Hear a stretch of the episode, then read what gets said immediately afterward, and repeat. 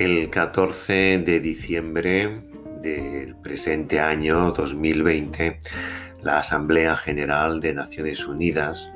ha declarado oficialmente la década del envejecimiento saludable en los próximos años del 2021 al 2030. Una nueva iniciativa de Naciones Unidas que, gracias y según en palabras del doctor Tedros Adhanom, director general de la Organización Mundial de la Salud, ha manifestado que el anuncio de hoy de la década del envejecimiento saludable en las Naciones Unidas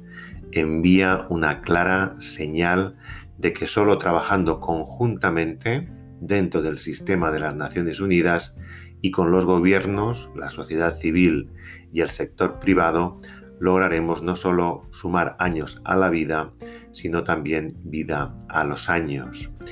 Esta resolución pone el acento en la salud como una de las experiencias fundamentales en el envejecimiento. Por lo tanto, dentro de nuestro capítulo que vamos a iniciar en el día de hoy, nos queremos detener para poder trabajar conjuntamente con nuestros alumnos del aula senior 55 y más en qué consiste esta década del envejecimiento saludable, cuáles son las iniciativas que se van a emprender para poder trabajar, cómo podemos participar nosotros y qué tipo de actividades a partir del aprendizaje a lo largo de la vida pueden ser beneficiosas y, cómo no, podemos ser nosotros los protagonistas de esta nueva línea de envejecimiento gracias a las Naciones Unidas. Nos vamos a detener, por lo tanto, a poder conocer, poder enumerar diferentes actividades y, por qué no, poder discutir, dialogar en nuestra aula cómo podemos seguir participando en nuestra sociedad del siglo XXI.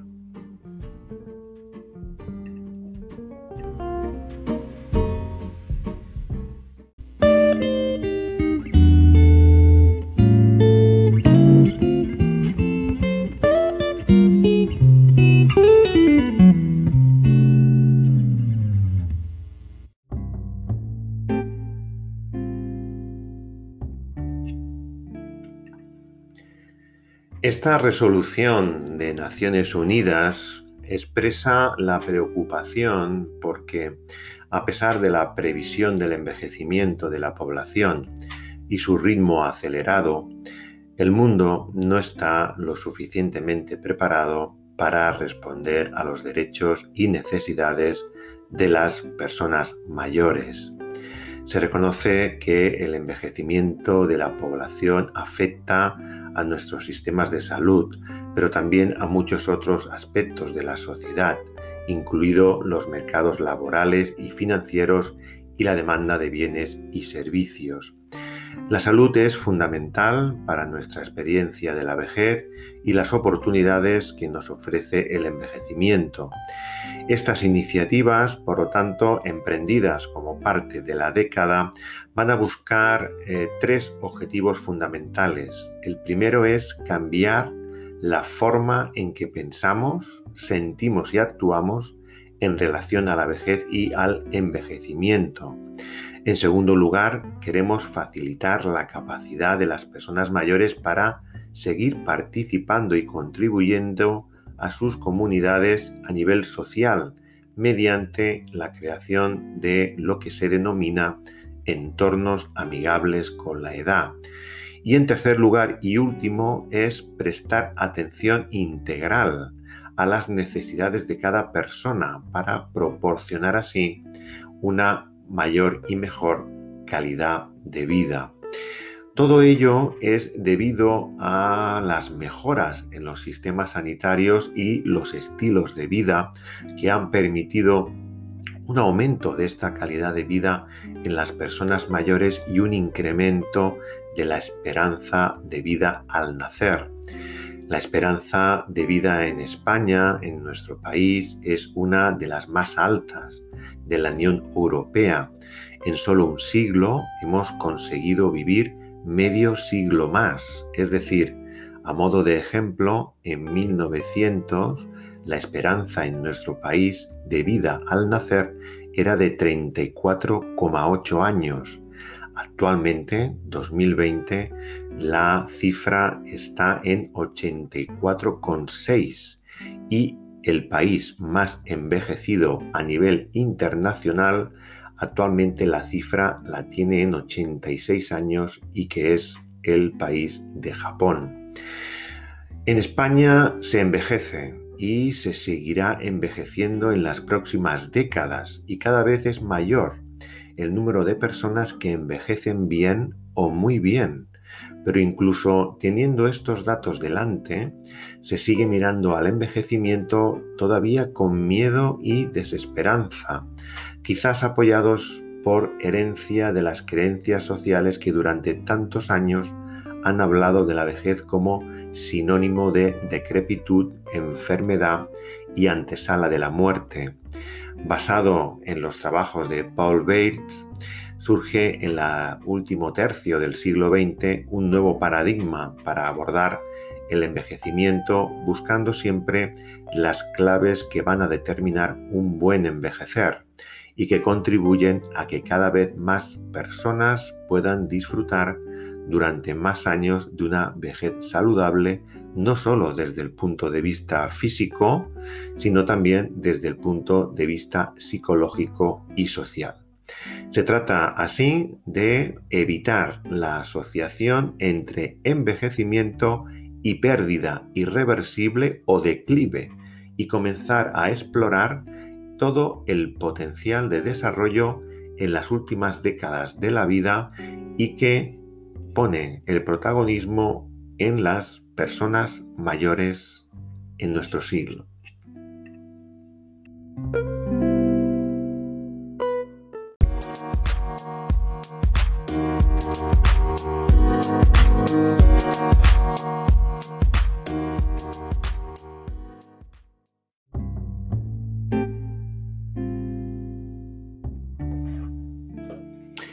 Las investigaciones más recientes han seguido avanzando en esta visión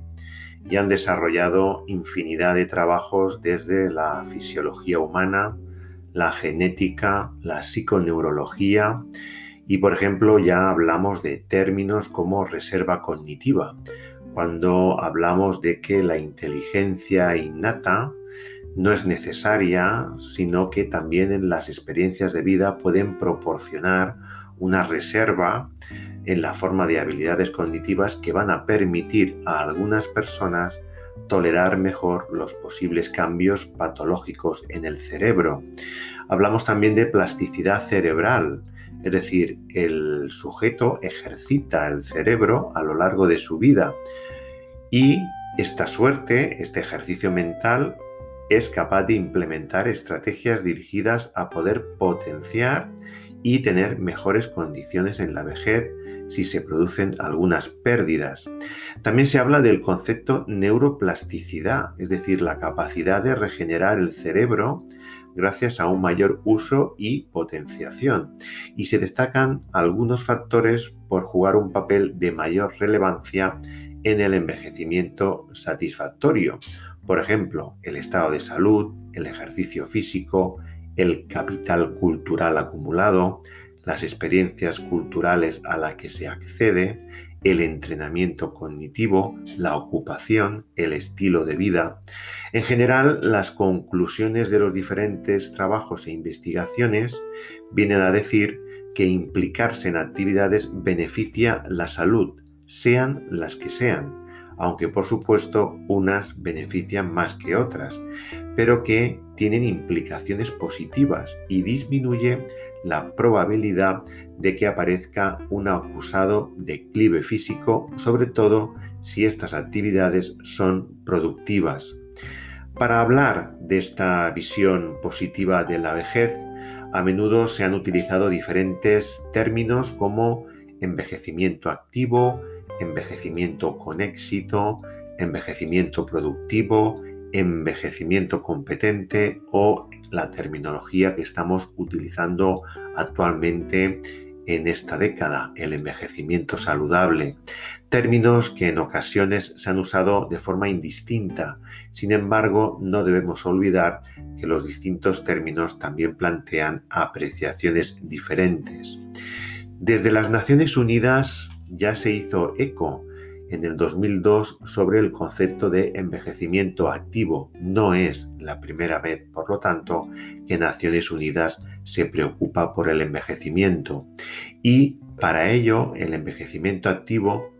lo definió como un proceso de optimizar las oportunidades de salud, participación y seguridad para promover la calidad de vida a medida que se envejece. A partir de la Organización Mundial de la Salud y a partir de estas resoluciones sobre el programa de envejecimiento activo y saludable,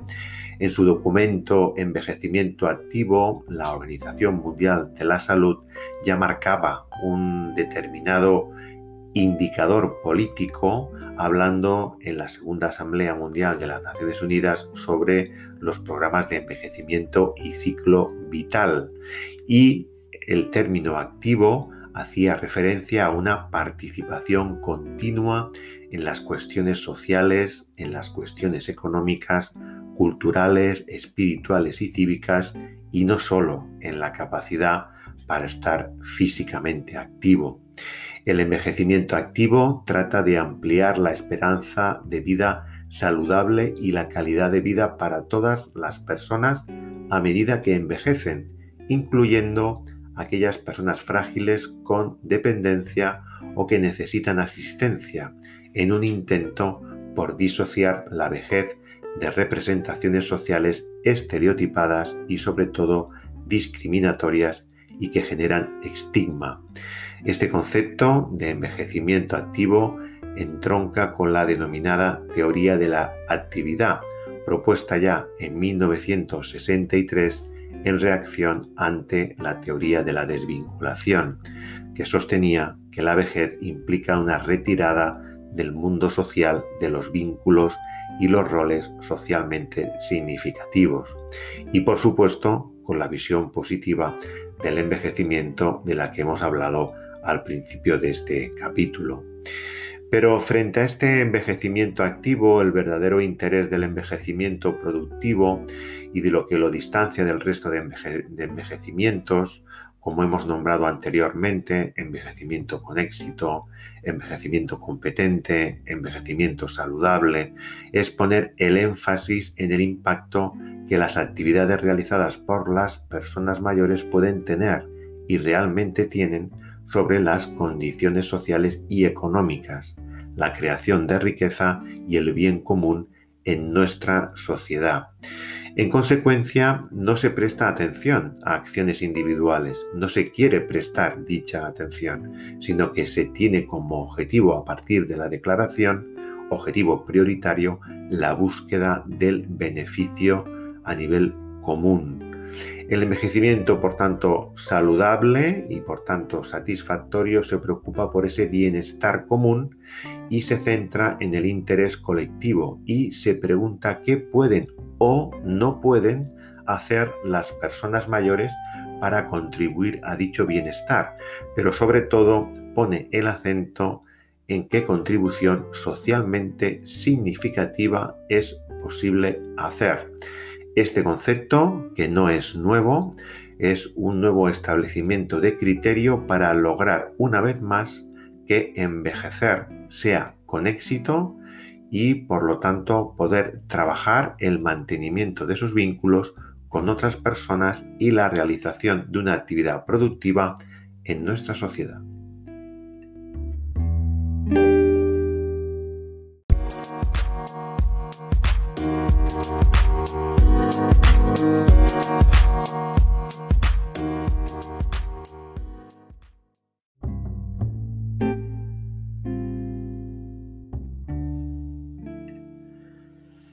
Pero no queremos que nuestro oyente crea que al hablar de envejecimiento activo,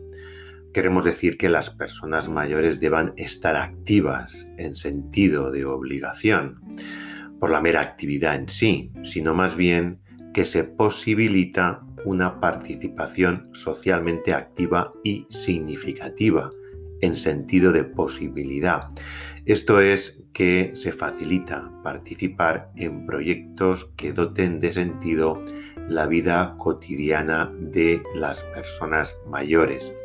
Esta aproximación va a ser el punto de partida en el cual nuestros alumnos del aula senior y esta aproximación va a ser por lo tanto nuestro punto de partida y de trabajo que va a posibilitar al buen envejecer y que pretende reconocer y hacer visible las diferentes aportaciones de nuestros mayores a la sociedad, asumiendo que no son una carga, que no son un colectivo improductivo, sino que contribuyen de manera decisiva al bien común y son una parte esencial en el funcionamiento de la sociedad. Así es el énfasis que ponemos en la participación y en nuestra implicación social, en hacer algo útil que convierte al envejecimiento en una perspectiva heredada de las teorías de la actividad como el envejecimiento productivo. Por otra parte, queremos subrayar la capacidad que tienen las personas mayores para producir bienes y servicios útiles para los demás y que permite no solo destacar el valor de los mayores, sino también cuantificar en términos económicos la magnitud de sus aportaciones. Esta capacidad de las personas mayores de producir bienes y servicios útiles para los demás ya fue denominada en el campo de la psicología por la teoría psicosocial de Eric Erikson como la fase de generatividad. La generatividad en la vejez habla de las contribuciones de los mayores al funcionamiento de la familia, su implicación en la vida cívica, su implicación en la participación social, su papel en las relaciones intergeneracionales o su implicación en procesos de formación, capacitación y empoderamiento como estamos realizando en nuestra aula senior 55 y más. Todo esto sitúa a la fase de la generatividad, según Erickson, que la vejez es un envejecimiento productivo, enfatizando las contribuciones de los mayores al bien común, a la vida cotidiana y por tanto teniendo en cuenta a las personas mayores como un, recurso, como un sentido de capital social. De esta manera, Erickson plantea a lo largo de su teoría del ciclo, del ciclo vital diferentes etapas. En realidad, son ocho etapas y por lo tanto nos encontramos en la última, en la generatividad. Hablar de la generatividad en la vejez nos permite por lo tanto hablar de dos tipos de desarrollo. Por un lado, el desarrollo social y comunitario, ya que las actividades generativas están orientadas al cuidado, al mantenimiento y mejora tanto de las personas con las que nos relacionamos como de las instituciones en las que participamos. Y por otro, el desarrollo individual, porque a partir de la acción generativa, las personas encuentran significado en sus vidas y son capaces de capacitarse a partir de procesos educativos formativos para poder desempeñar nuevos roles socialmente significativos y potenciar competencias, habilidades e intereses que amplían el rango de actividades generativas posibles. Por lo tanto, nosotros vamos a coger este, este nuevo decálogo, esta nueva declaración de intenciones en los próximos años como nuestra etapa y con perspectivas de que nuestra etapa de la vejez se pueda siempre potenciar la generatividad a través de estas dos vías complementarias, la individual, centrada en la capacitación de la persona, y la social comunitaria, modificando todos aquellos contextos de participación para poder abrirlos a las contribuciones de nuestros alumnos mayores y favorecer así que puedan seguir implicándose en nuestra sociedad tecnocientífica que nos ha tocado vivir del siglo XXI. Este va a ser nuestro punto de partida. Vamos a ver cómo se desarrolla en los próximos meses el, decálogo de trabajo y, cómo no, lo vamos a poder trabajar, lo vamos a poder dialogar a nivel educativo formativo en nuestra aula senior 55 y más. Todo ello con el objetivo de capacitar a las personas y de poderlas empoderar.